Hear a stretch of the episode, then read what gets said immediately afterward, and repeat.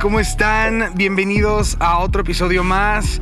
Estoy muy feliz, muy contento de estar con ustedes.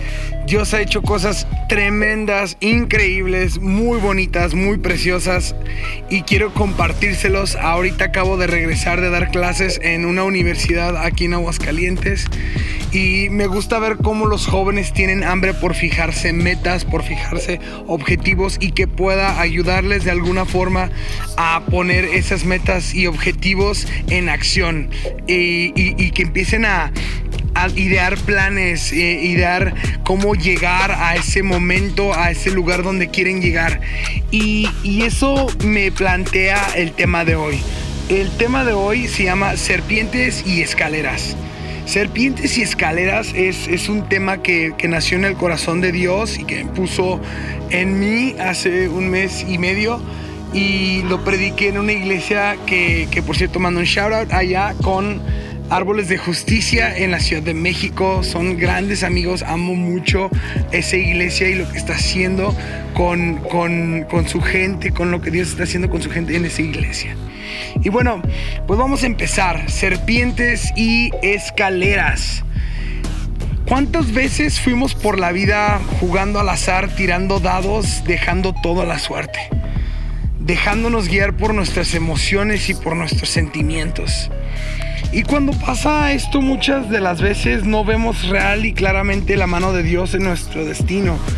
Y vemos nuestras situaciones como serpientes o escaleras. Y de la misma manera terminamos siendo también la serpiente o la escalera para, para otros y para nosotros mismos. Entonces, quiero, quiero explicarte el modelo de la serpiente o, el el qué es ser una serpiente y qué es ser una escalera. Si tal vez hoy en día tú has sido una serpiente para la vida de alguien más o para ti mismo, o una escalera para también para alguien más o para ti mismo, quiero que tú te des cuenta mediante este tema y que puedas verlo de esta forma para que puedas renovarte en todas las áreas donde tú estés siendo una serpiente para ti mismo, para alguien más y puedas ser una escalera, un escalón para alguien más. Cuando empecé a recordar la palabra, recordé qué función tenía la serpiente dentro de la Biblia.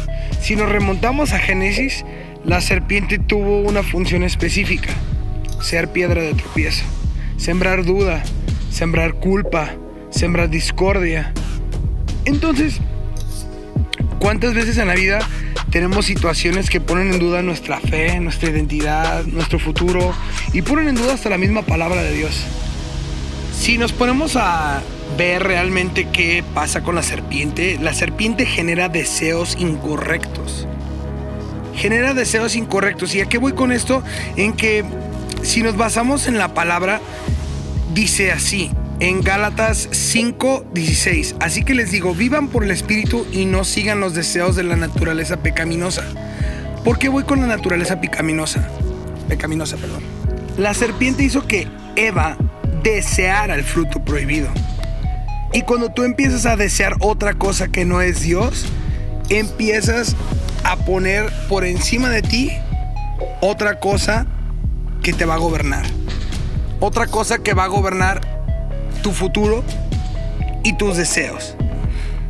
Y después, si nos ponemos a pensar en eso, dice en Colosenses 3:5, por tanto hagan morir todo lo que es propio de la naturaleza terrenal inmoralidad sexual, impureza, bajas pasiones, malos deseos y avaricia, lo cual es idolatría. ¿A qué voy con todo esto? ¿Y por qué tiene que ver con el ser una serpiente? Cuando tú tomas la postura de una serpiente, tú empiezas a desear cosas que no son Dios. Y si tú no deseas a Dios, vas a desear cualquier otra cosa que va a gobernar sobre tu vida. Y vas a dejar que eso domine tu vida, creando avaricia, ego, orgullo. Y no vas a permitir que realmente Dios y lo que Dios tiene para ti gobiernen tu corazón. Realmente lo que tenemos que buscar es que nuestro corazón siempre esté buscando más de Dios. Dice en Mateo 5:8, bienaventurados los limpios de corazón, pues ellos verán a Dios. Y en Mateo 6:21 dice que donde está tu tesoro está tu corazón. En nuestro corazón, lo único que tiene que estar es Dios. Lo único que tenemos que anhelar es Dios. Porque cuando empezamos a anhelar a Dios, todos los deseos de nuestro corazón carnales quedan a un lado. Y empezamos a ayudar a los demás. Empezamos a ver hacia los demás, no hacia tanto lo que yo quiero, lo que yo busco. No se trata de satisfacer deseos personales. No se trata de levantar un imperio personal. Se trata de poder ver de qué manera yo puedo ayudar a los demás, de qué manera yo puedo hacer algo en los demás. Me he dado cuenta el día de hoy que antes de ser, queremos hacer. Queremos hacer una gran iglesia. Queremos hacer un gran ministerio. Queremos hacer y hacer y hacer tantos planes, pero se nos olvida que antes de hacer tenemos que ser. Ser más como Jesús. Ser más amorosos. Ser más compasivos. Ser, ser más misericordiosos. Como lo dije en Mateo 5:8, bienaventurados los limpios de corazón, pues ellos verán a Dios. Tenemos que ir con un corazón limpio, sin poner nuestros deseos y nuestras intenciones acompañando al deseo de Dios, ¿sabes? O sea, al punto que voy es que muchas veces oramos por tener una gran iglesia, por tener un gran ministerio, porque nos vean, porque podamos ir a predicar en las naciones. Y no está mal, pero realmente el deseo es para dar la palabra de Dios o para levantarte a ti y levantar un imperio personal. Creo que debemos de estar buscando más lo, lo, eterno que lo temporal. Debemos de estar buscando más el rostro de Dios, su presencia, su voz, que levantar un imperio grandísimo de una iglesia. No está mal, a lo mejor la intención es la correcta, pero siempre tenemos que estar buscando que esa sea la intención, que Él sea el que tenga toda la gloria.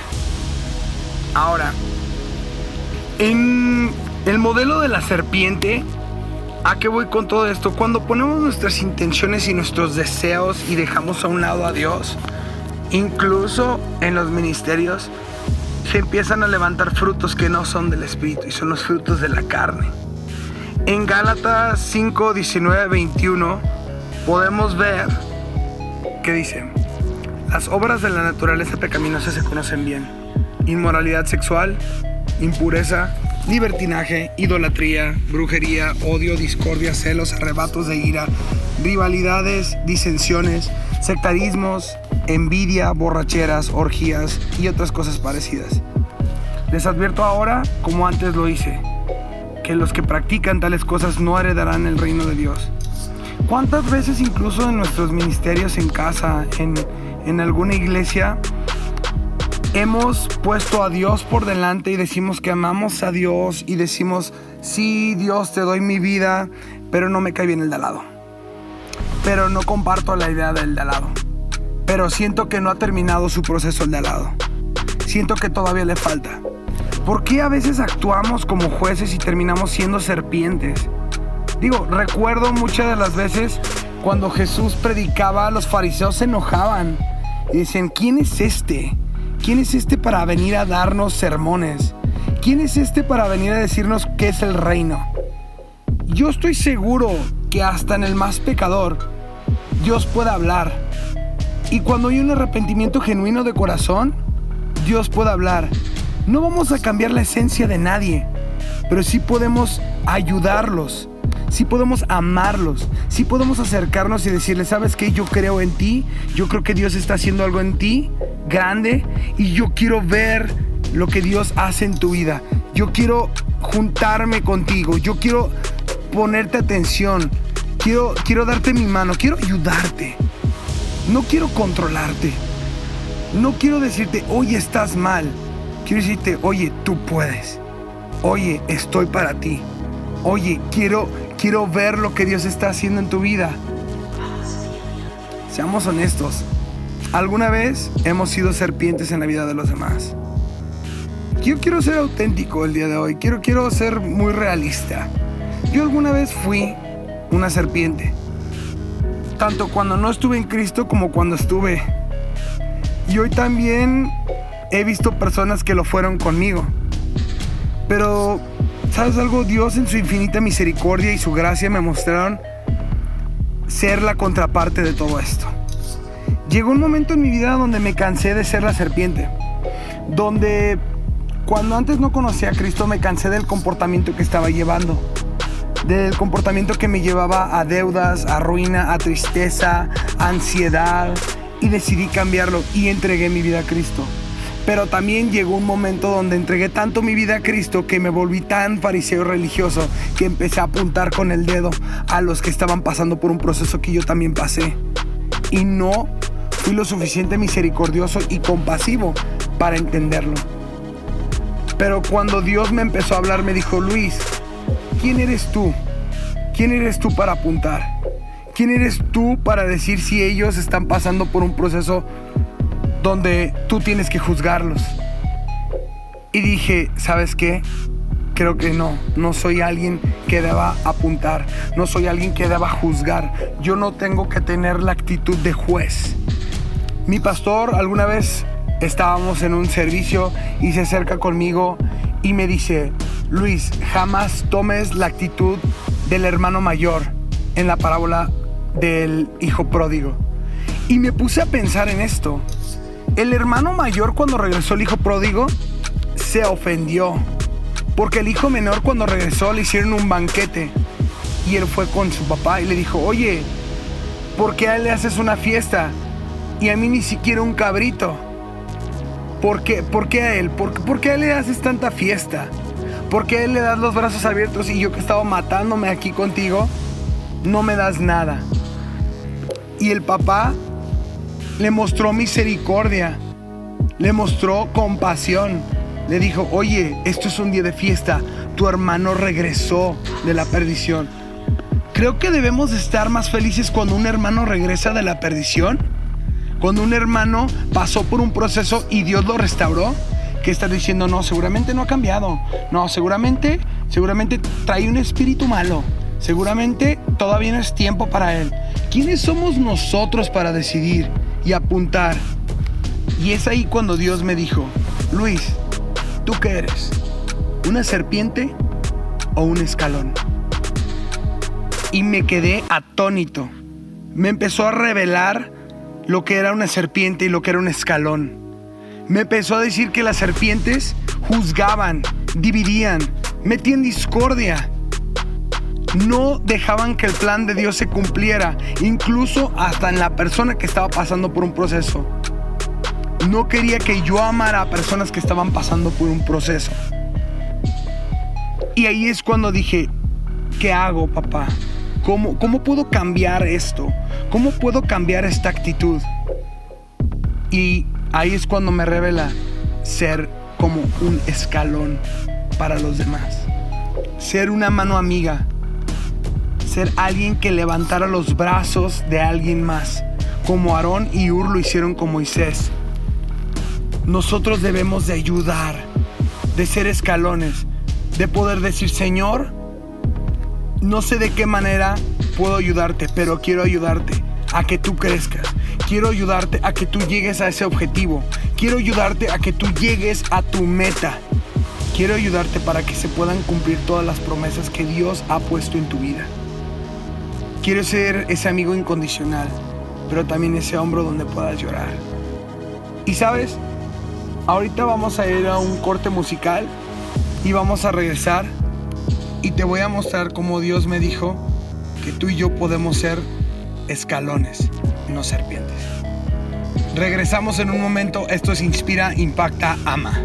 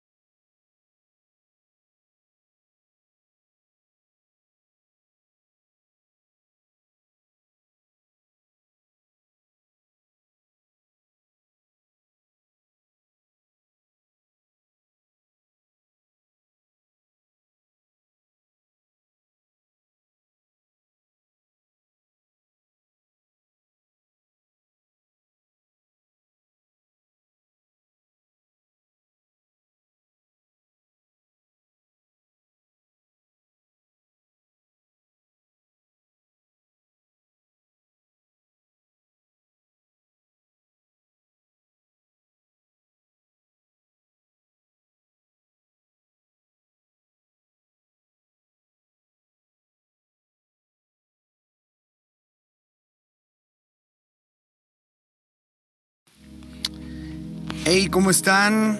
Estamos de vuelta en Inspira, Impacta, Ama.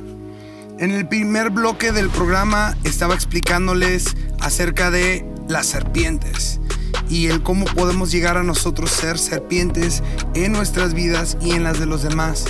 En nuestra vida cuando dejamos a Dios a un lado y ponemos nuestros deseos personales por encima de Dios. Y en la de los demás cuando tú empiezas a tener envidia, ego, cuando empiezas a poner más allá de el ayudar a alguien más, empiezas a tumbarlo de los lugares que Dios ya lo posicionó y ya los colocó. Y bueno, ahora voy a explicarte el, el hecho de ser una escalera o un escalón. Vaya, yo sé que el título se llama Serpientes y Escaleras, pero todas las escaleras tienen un escalón. Cuando Dios me había explicado todo esto de la serpiente, me quedé impactado, pero le pregunté, oye, ¿qué onda? ¿Cómo le hago para ayudar a los demás? Si no los tumbo, yo no los quiero, o sea, yo no los quiero perjudicar. ¿Cómo puedo ayudarles? Me dijo, sé un escalón. Y yo, ok, Y me recordó el sueño de Jacob. En Génesis 28 del 11 al 19 viene el sueño de Jacob. En en el versículo 12, Jacob se acuesta a dormir, pone una roca sobre su cabeza y mientras soñaba, vio una escalera que se extendía desde la tierra hasta el cielo y vio ángeles subir y bajar por esa escalera. Después, en Juan 1.51, Jesús mismo dice, nadie va al Padre si no es por mí. Entonces ahí te das cuenta que Él es la escalera. Jesús es la escalera. Jesús es cada uno de los escalones para llevarte al cielo. Yo me emocioné cuando esto, esto me, lo dijo Dios y dije, wow, o sea, increíble. Dios me, me dio la oportunidad de estar en un punto de encuentro con Él gracias a Jesús, que eso todos lo sabemos, pero no solamente eso, te dio una herencia y te da un tesoro que es Espíritu Santo. Entonces dije, ok, Señor, muy bien, entiendo esto, pero ¿qué más? Y Dios me dijo, la escalera ya la conoces, pero pon atención en cómo ser un escalón. Jesús era la escalera, pero Él puso varios escalones para que todos podamos ir hacia el cielo y vivirlo aquí en la tierra. ¿Cuántas veces has buscado ser un escalón para alguien más en su vida sin pedir nada a cambio? ¿Cuántas veces has buscado ayudar a alguien más sin nada a cambio? ¿O cuántas veces has podido ver que esa situación difícil en la que estás pasando ahorita no es más que un escalón que Dios quiere que pises para llegar al siguiente nivel? Ejemplo, Jesús pasó una situación difícil como la crucifixión, pero para llegar a un nivel más grande, Él pudo ver más allá. Él pudo ver que con ese escalón se salvaría la humanidad entera. Te voy a decir cuál es el modelo del escalón. Cuando tú conoces a Jesús y lo recibes en tu corazón, empiezas a tomar una relación con Él. La empiezas a formar y se va fomentando a medida que pasas tiempo con Él vas orando, vas leyendo la Biblia, vas sirviendo en tu iglesia y Dios te va hablando y empiezas a poner en práctica los frutos del Espíritu Santo. ¿Cuáles son? Son Gálatas 5, 22 y 23. Lo cual dice, en cambio, la clase de fruto que el Espíritu Santo produce en nuestra vida es amor, alegría, paz, paciencia, gentileza, bondad, fidelidad, humildad, control propio no existen leyes en contra de estas cosas. Wow. Creo que si realmente nos pusiéramos a ver estos frutos, realmente cuando llevas una vida en paz con los demás y contigo mismo, puedes hacer estos frutos. Tal vez tú me puedes decir que es fácil decirlo, pero ¿cómo puedo ser esta persona que tú me estás diciendo, que tú me describes? Hay un hay un cliché muy sonado en la iglesia que dice renueva tu mente. Pero en realidad lo que significa es cambia de perspectiva. Ve más allá. Ten una visión más larga. La visión de Jesús. Una visión eterna. No tengas una visión corta. Aprende a perdonar. Aprende a amar. Aprende a estar con los tuyos. Aprende a ser un escalón. Jesús no solamente se juntaba con los buenos, con los fariseos, con los sacerdotes. Jesús se juntaba con las prostitutas, los cobradores de impuestos, con lo peor de lo peor. ¿Sabes? Jesús yo creo que era una persona tan íntegra que les hablaba de la misma manera a ambas personas, a un fariseo y a un pecador. Pero ¿sabes cuál era la diferencia? Que cuando le hablaba a un fariseo, el fariseo se ofendía. Decía, ¿y este que me va a venir a enseñar? ¿Quién es este? Es el hijo de un carpintero. Pero cuando le hablaba al pecador, el pecador reconocía su pecado, se redarguía y decía, es cierto, voy a cambiar. ¿Cuántas veces nosotros necesitamos ser esos consejeros para los demás? Pero no nos gusta ir con los que no nos caen bien. No nos gusta ir a abrazar los que no nos caen bien. No nos gusta tratar bien a los que no nos caen bien. Es muy fácil amar a los que nos aman. Lo dice la palabra. Y podemos decir que amamos. De palabra también. Pero realmente seamos recordados por los que amamos a todos, no nomás a algunos. Realmente busquemos perdonar a todos, no nomás a algunos. Tenemos un conflicto con algún hermano, resuélvelo hoy. Perdona. Busca alentar a los demás. Ayúdalos. Busca cómo puedes alimentar su fe. Que tu testimonio, que tu vida sea un ejemplo para que todos los demás puedan caminar sobre ti como escalón, para que lleguen al objetivo, para que lleguen a ver como Dios ve. Y de la única manera que ellos van a poder hacerlo es que tú les ames primero. Amar no significa abrazar, estar todo el día encima de ellos. No, no, no. Amar significa yo voy a apoyarte de manera incondicional. No importa si fallaste. No importa si no me caes bien. No importa si tú eres diferente. Yo quiero amarte el día de hoy. Yo quiero que mi corazón y mi espíritu vivan los frutos del espíritu. De esa manera vamos a cambiar muchas personas. De esa manera muchas personas van a llegar a la iglesia. De esa manera muchas personas van a realmente conocer el rostro de Dios cuando lo empiecen a ver a través de ti. Esto fue Inspira, Impacta, Ama. Yo te invito a que tú el día de hoy seas un escalón en la vida de las personas. Yo te invito a que tú el día de hoy seas diferente. Yo te invito a que tú inspires con tus palabras, que impactes con tu testimonio y sobre todo que ames a todos. Gracias, nos vemos la próxima.